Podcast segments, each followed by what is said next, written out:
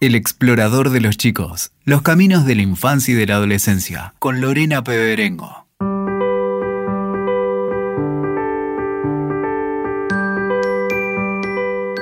Muy bienvenidos al episodio 22 del explorador de los chicos. Soy Lorena Peberengo y hoy los invito a explorar cómo afecta a los chicos la separación de los padres y cómo podemos acompañarlos a transitar ese proceso.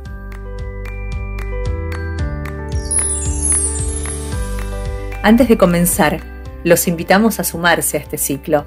Pueden enviarnos un mail a elexploradordeloschicos.com. También pueden contactarnos por Instagram. Allí nos encuentran como Explorador de los Chicos y Explorador-Cultural. Hoy el tema que exploraremos fue propuesto por un seguidor de este canal, Así que los invitamos a ser parte de esta comunidad, compartiéndonos su opinión acerca de los episodios que van escuchando o sugerencias que tengan y temáticas que les interese que investiguemos. Acompañar a los chicos en el camino del crecimiento es nuestro propósito. ¿Se suman?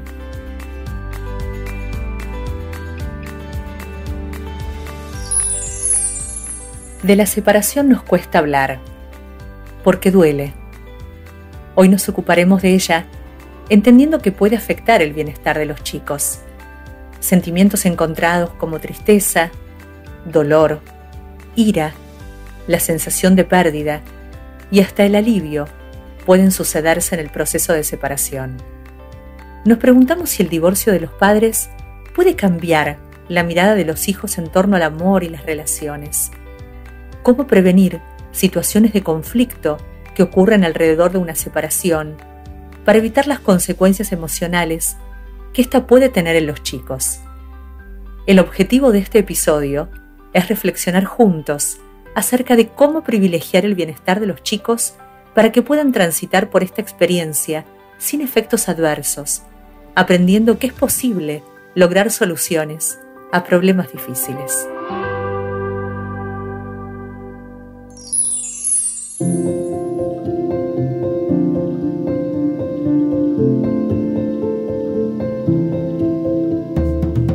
Omar Viscotti es el invitado de este episodio.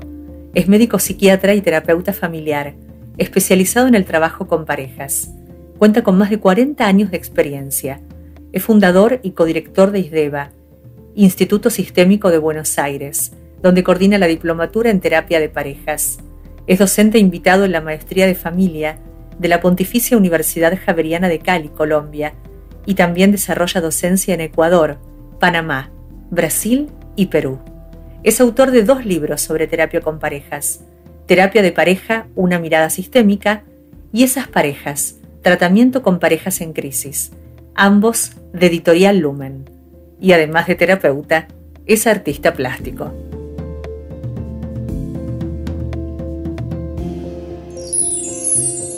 Omar Viscotti, muy bienvenido al Explorador de los Chicos. Muchas gracias Lorena, gracias por invitarme. Hay muchos interrogantes que acompañan a los chicos cuando los padres se separan, como sentirse responsables por la separación, pensar que algo podrían haber hecho para que sigan juntos, inquietarse por la frecuencia con la que podrán verlos, entre muchas otras. Y uno se pregunta si con una charla sincera se pueden despojar esos sentimientos, o habitan en la vida de los chicos hasta que crecen y elaboran lo vivido. Bueno, es muy interesante ese, ese planteo, tus preguntas, esas reflexiones, porque dan para pensar varios aspectos en relación a esto, a la separación en una pareja y la influencia en los hijos. Eh, una cosa que quiero compartir es la idea de que eh, todo está relacionado con la estructura anterior de esa, de esa familia o cómo funcionaba esa familia. Una separación es un proceso, pero es un parte de un proceso que se inicia con la formación de la pareja y la formación de la familia. Entonces, según cómo eran las relaciones antes, van a ser las relaciones en esa, durante esa separación, ¿no es cierto? Es importante en ese sentido ver cómo los hijos ven a los padres al separarse, cómo los ven separarse, cómo ven que se están separando esos padres. Eso influye mucho en cómo los hijos toman la separación. Si los padres se pelean, si es una separación agresiva, lo van a vivir de una manera, si es una separación más amable, más respetuosa, lo van a vivir de otra manera. La impronta es muy, es muy fuerte en ellos, ¿no es cierto? Justamente para revertir esas posibilidades de sentirse responsables, de sentirse culpables, ¿no? Eso tiene mucho que ver con cómo los padres transmiten o vuelcan esa separación en, los hijos, ¿no? Eh, a lo que vos me decías de una charla, por supuesto, la conversación, el hablar, el estar con ellos es esencial para, para acompañarlos en ese proceso y no solo una charla, sino varias charlas, ¿no es cierto? Y yo diría, rescataría o, pondría el énfasis en que eh, en esas charlas los padres estén abiertos a los hijos, o sea, que los escuchen, que vean qué necesitan y de qué necesitan hablar los hijos. Porque a veces los padres, por su misma ansiedad frente a esta situación, creen que tienen que hablar de determinadas cosas y no los escuchan del todo a los chicos. Y los hijos les van a ir diciendo de qué hay que hablar, qué les preocupa, qué les da miedo, qué les angustia o qué quieren saber. ¿Cómo pensar la separación con una connotación diferente? Ni como un problema ni como un fracaso. Bueno, eso depende mucho de cómo está inscripta, cómo está significada la separación en el contexto en el que nos movemos, en nuestra cultura. Está tradicionalmente, y nuestro país tiene una historia muy fuerte en relación a esto, pensá que la ley de divorcio es del año 87, recién 1987, la separación, por una gran influencia religiosa, está muy mal significada, está muy mal vista, digamos. Entonces eso hace a que la separación sea visto como un problema o como originaria de problemas o como algo trágico o como algo que trae algo terrible después, como algo que hay que, evitar. Si, esa, eh, si en, en, el contexto en que nos movemos, en la cultura, eso va cambiando y de hecho ha ido cambiando, ha ido cambiando, por eso ha llegado la ley de divorcio desde hace muchos años, esa significación va cambiando. Y si esa significación en el contexto va cambiando, también va cambiando en las personas, en, cada familia, en cada pareja que atraviesa eso, tanto para los padres como para los hijos. O sea, es muy difícil darle una significación diferente a la que le da tu contexto más próximo, ¿no es cierto? ¿Cómo se hace Omar para no perder calidad en la función parental cuando los chicos sufren la separación?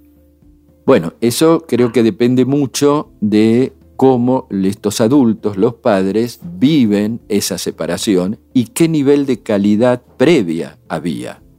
Porque la calidad evidentemente se puede resentir y es muy común que se resienta, y es normal, podríamos decir, tomando esa palabra un poco cuestionada, de que suceda, digamos, porque los padres están perturbados, son personas que están perturbadas por, por ese proceso. Entonces, algo de esa calidad parental se puede perturbar y es lógico, pero según cómo era la calidad previa. Si un padre estaba conectado con sus hijos, estaba cerca, emocionalmente cerca de ellos, tenía un vínculo, una relación, bueno, es, esa calidad va a estar presente aunque esté en algo deteriorada o en algo perturbada por las emociones de la separación. Ahora, si un padre estaba lejos, un padre o una madre, estaba lejos de los hijos, emocionalmente lejos, en la comunicación lejos, en el diálogo con ellos, bueno, ahí va a ser más difícil. O sea, ya estaba instalada esa. Y vuelvo a decir que esto mucho depende de cómo se viva la separación. Los adultos se pueden conectar mejor con sus hijos en ese proceso de acuerdo a la manera en que lo viven si están arrasados emocionalmente, ya sea por la forma en que se produce la separación o por cómo cada persona la está viviendo, bueno, la conexión va con los hijos va a ser más difícil. Y también según la edad de los hijos, ¿no es cierto? Un hijo adolescente es diferente porque se puede conversar, este, de, incluso hasta de los motivos de la separación. A veces los adolescentes quieren, necesitan saber no la intimidad de la separación, pero sí los, los motivos para justamente a lo mejor eh, salir de, esa, de esa cuestión binaria de quién es bueno y quién es malo, quién es víctima y quién es victimario. Y eso es interesante hablarlo con un adolescente si lo quiere, si lo necesita, si está dispuesto. Y con un chico hay que hablar de otras cosas. Un chico no, necesita saber eso, lo que necesita es reasegurarse en que eh, lo van a querer, que van a estar con él, que no va a perder a ninguno de los dos. Todo eso. Son conversaciones distintas según los momentos de vida. Y así como las nuevas generaciones fluyen en temas de diversidad, de cuidado del medio ambiente, la separación y la conformación de nuevos modelos de familia también pareciera ser algo para ellos algo más natural que lo era de pronto para mi generación. ¿Observás esta realidad? Sí, sí. Y es más natural para los hijos que para los padres. Yo he visto muchas veces familias ensambladas, ya ensambladas, que en las cuales los hijos se consideran hermanos, los, de los hijos de un de un miembro de la pareja y los hijos del otro, sin ser hermanos, se hermanan, se, consideran hermanos, mucho más rápidamente y mucho más intensamente que la pareja, eh, que la consolidación de la familia por la pareja misma, digamos. Porque muchas veces es difícil aceptar a los hijos del otro. No estamos, y esto también es una cuestión cultural, no estamos preparados para eso. Nos largamos, nos lanzamos al divorcio y a la conformación de nuevas familias sin tener todavía una sociedad y una cultura donde es la connotación de eso sea positiva y sea buena.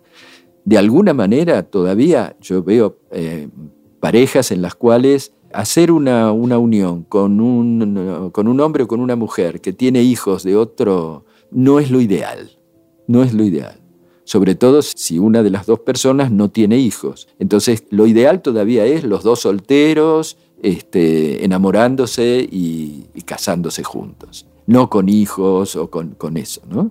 Eh, entonces, eso todavía tiene como una connotación de, segunda, de, a veces de premio consuelo. Bueno, es lo que pude encontrar. O bueno, sí, me enamoré de este hombre, de esta mujer, pero viene con esto, con este paquetito, no es lo ideal. Entonces, no hay una, una cuestión de, buen desarrollo y de valoración de eso este, con buena predisposición.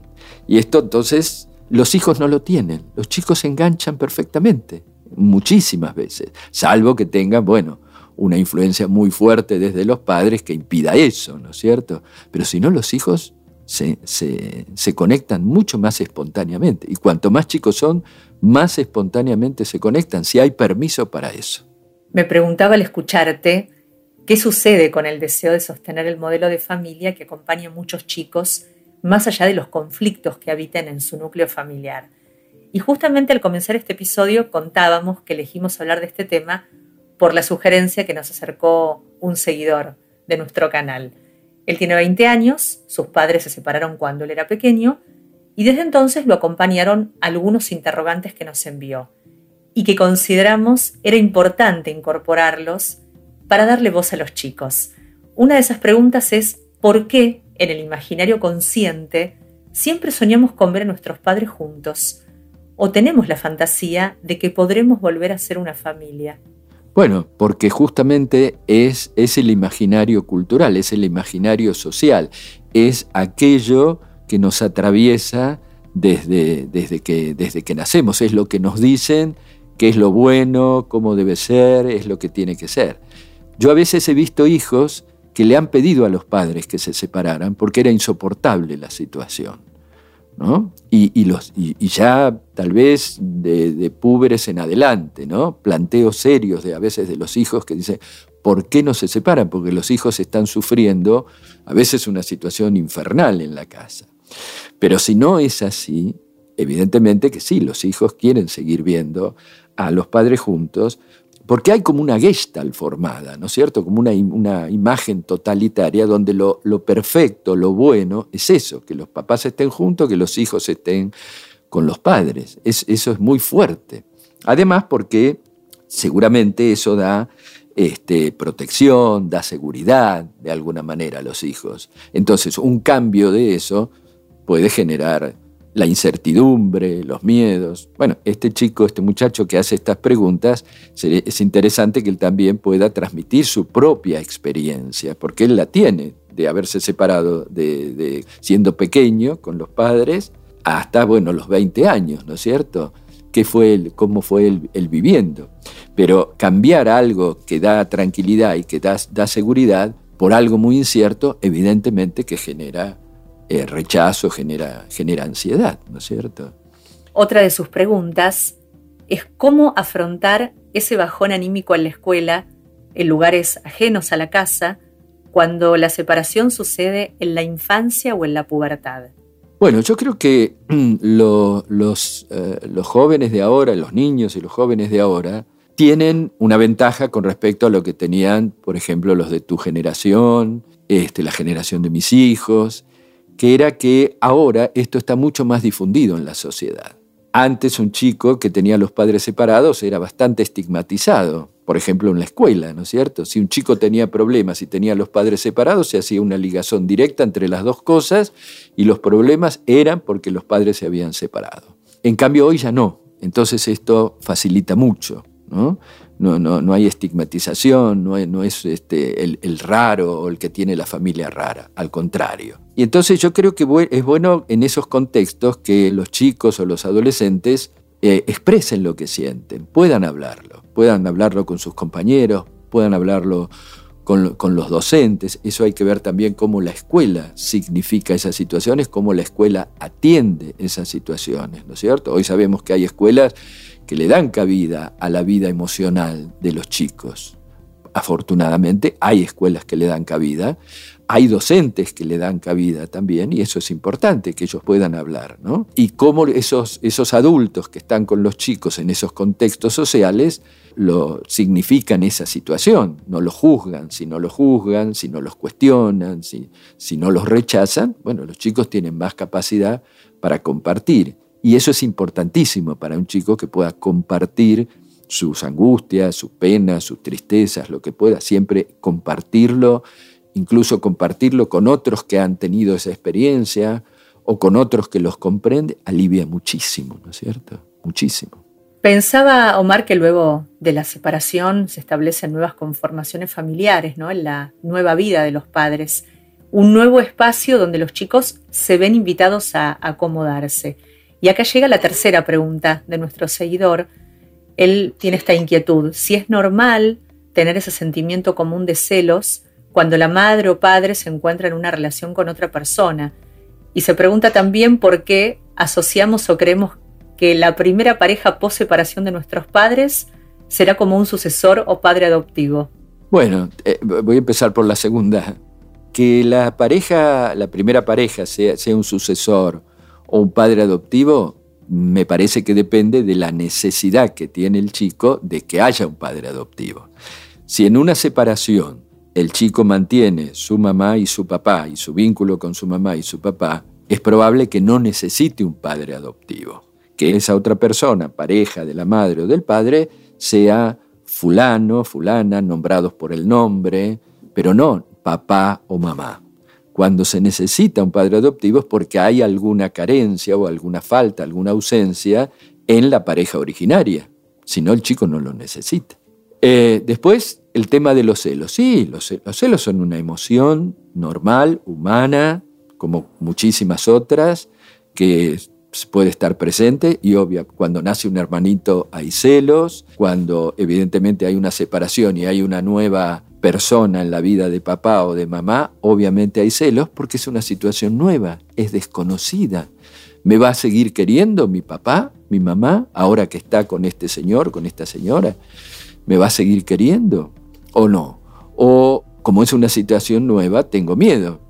Siempre los celos hablan de alguna manera en general de una inseguridad de recibir ese amor que uno espera del otro ya sea porque uno no se siente merecedor de ese amor, y entonces, bueno, las personas celosas siempre tienen miedo de ser no queridas, o en esta circunstancia porque cambia la situación y ante eso nuevo, diferente, bueno, no sé qué va a pasar, no tengo la misma seguridad que tenía antes. Este tercero, ¿me, aceptará? ¿Me recibirá? ¿Mi papá me seguirá queriendo? ¿Tendré un lugar? ¿Seguiré teniendo un lugar importante en la vida de papá? Porque además hay una situación que es que cuando una pareja se desarticula, se desarma y arma nuevas, nuevas parejas, otra pareja, hay un espacio que necesita esa nueva relación que los hijos muchas veces sientan que les resta del espacio de ellos. Y esto es lógico. Porque ahora papá tiene una novia o un novio, no, no seamos tan prejuiciosos, ¿no es cierto? Puede tener una novia o un novio. Y esa relación que antes existía antes de la llegada de los hijos, ahora es con los hijos presentes. Entonces necesita un tiempo y un espacio que también los hijos sienten que les resta de la relación con ellos. Entonces esto también puede generar miedo y los miedos se expresan como celos. ¿A qué le llama a uno celos? A que lo rechace, a que rechace a esa nueva persona, a que la mire mal, que se porte mal con ella, que, que no le dé bolilla. Y también depende mucho de ese tercero o esa tercera cómo se integra, cómo ingresa, de qué manera. ¿Mm? A veces hay personas que entran en la relación de un padre de una madre con sus hijos queriendo dar, reacomodar todo y ahí son expulsados de alguna manera. Otros no, otros entran muy bien, entran haciéndose con pinches con los hijos, haciéndose querer ¿eh? y, y, hasta estando dispuestos a querer a esos hijos. Y para estar dispuestos a querer a esos hijos hay que estar dispuestos a aceptar y valorar esa nueva estructura. Si esa estructura no es lo que yo quería, no los voy a querer. Muchas veces ante un divorcio los chicos deben consolar a los padres, ¿no? Y los chicos quedan desprotegidos y en lugar de transitar el duelo por la separación, se transforman en sostén de sus padres. Sí, eso es muy doloroso. A mí por lo menos me resulta muy doloroso. Eh, te diría que en el fondo me enojo con esos padres.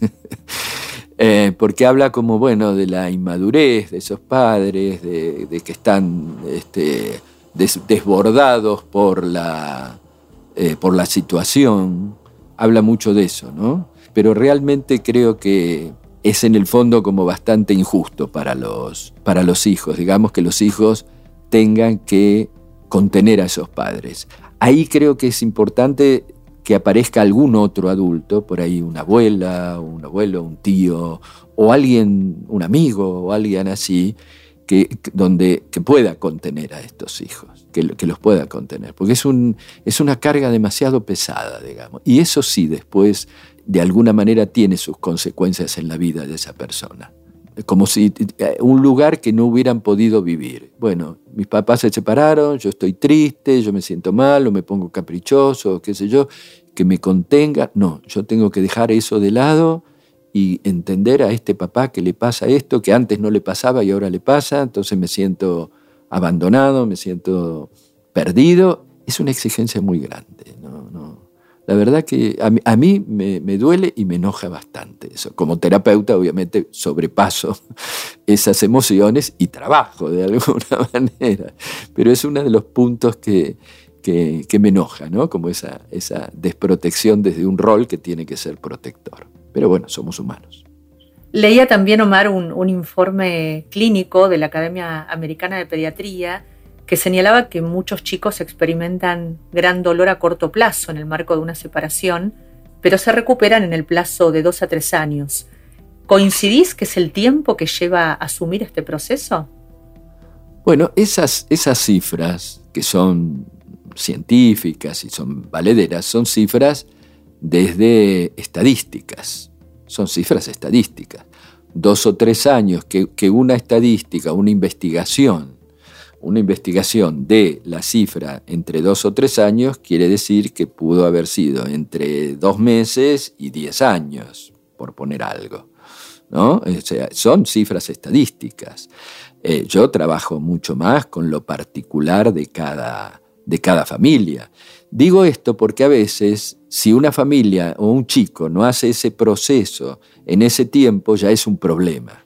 Y tal vez no es un problema que un chico se tome cuatro o cinco años. Hay que seguirlo, hay que acompañarlo, si no todos entran en desesperación que el nene todavía eh, llora o todavía está triste o todavía está enojado o todavía esto. Este, creo que hay que acompañar y ver cada situación en, sí misma, digamos. Porque también hay que ver en esas investigaciones qué parámetros toman para decir que un chico después de dos o tres años ya se recuperó. ¿Qué, ¿Cuáles son los parámetros que toman? ¿Qué es que un chico se recuperó? ¿Lo que, ¿Lo que el chico hace, lo que el chico dice, lo que el chico muestra? ¿Qué es? ¿No? Hay que ver qué parámetros se toman esa. ¿Y qué es para ese chico recuperarse, para esa familia que esté recuperado? No sé, hay familias en las que se puede llorar y no hay problema. Y hay familias en las que si se llora es, terrible y todo el mundo sale corriendo y desesperado a tomar un antidepresivo porque está llorando o porque está triste. Entonces, bueno, ¿qué es recuperarse? ¿Qué es lo normal en cada situación? ¿A qué está acostumbrado cada chico? ¿Qué se le permite a cada chico? Hay que claramente entonces atender, como siempre decimos en este ciclo, a la singularidad ¿no? de cada niño, de cada joven. Nos preguntábamos en la apertura de este episodio si el divorcio de los padres puede finalmente cambiar la mirada de los chicos en torno al amor y a las relaciones. ¿Qué opinas? Pienso que sí, porque tanto la niñez como la adolescencia eh, son momentos de formación en la vida. Un niño, un adolescente es un ser eh, que se está formando. Entonces, todo influye en, ese, en esa persona. Mucho más una situación de esta que es, un episodio importante en la vida, en la vida de alguien. ¿no? Entonces, el divorcio influye, pero yo creo que justamente influye en la forma ¿no? en, que, en que se lleva adelante ese divorcio. Puede influir de una manera positiva en la, en la forma de, relacionarse, de pensar la pareja, el amor, o puede influir de una manera negativa que a lo mejor después hay que revisarla y hay que recuperarse. Y eso tiene mucho que ver con la forma en que se desarrolló ese divorcio. ¿Qué escucharon ellos? ¿Qué vieron ellos? ¿Qué les dijeron esos padres sobre esa situación? ¿Cómo se vivió porque los hijos pueden, un, hijo puede terminar con la idea de que un divorcio es terrible porque sus padres se divorciaron de una manera muy cruenta, muy cruel, quedaron o uno de los dos quedó destruido por ese divorcio, no se recuperó y el, chico se identifica mucho con él, o puede quedar significada la situación como, mira, mis padres no estaban bien, no eran felices, se pudieron separar con un buen acuerdo, cada uno de ellos pudo ser feliz en la vida, después ser mucho más feliz y fuimos todos más felices también gracias a eso. Entonces, según cómo se significa de una manera o de otra, bueno, eso influirá en cómo él encare sus relaciones afectivas y en algún momento a lo mejor una situación de separación. En este final, Omar, quiero rescatar una conferencia que brindaste en Colombia, en la que te referiste a las familias ensambladas y citaste muy bellamente al ensamble musical, entendiendo que un grupo musical tiene que desarrollar una armonía entre los distintos elementos porque eso es fundamental para que lo que ejecuten sea agradable a los demás, ¿no? Y los demás deseen escucharlo y compartirlo. Y me pareció una bella imagen, decía, para pensar así a los nuevos formatos de familia.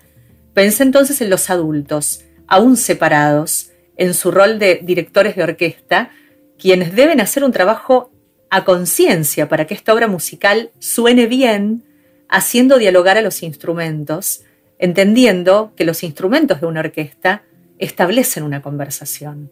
Exactamente, sí, sí. Y en eso, bueno, eh, justamente los, los, adultos son los directores, digamos, de esa orquesta. Los hijos, cada uno tiene su instrumento, digamos, que tocan. Los chicos tienen uno, los medianos, los adolescentes tienen otros, ¿no es cierto?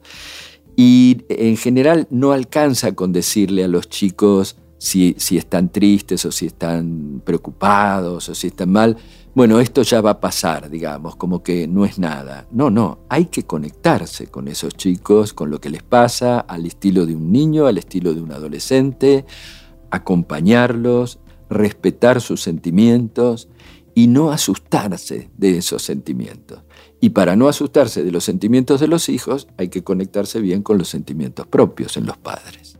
Esperamos que este recorrido al que nos invitaste despierte nuevas posibilidades de pensar el proceso de separación.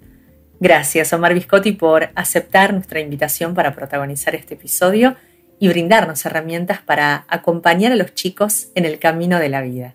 Bueno, muchas gracias a vos de nuevo y fue muy interesante compartirlo, conversarlo, pensarlo, conversarlo con vos. Espero que, que te sea útil. Ha sido un gusto recibirte.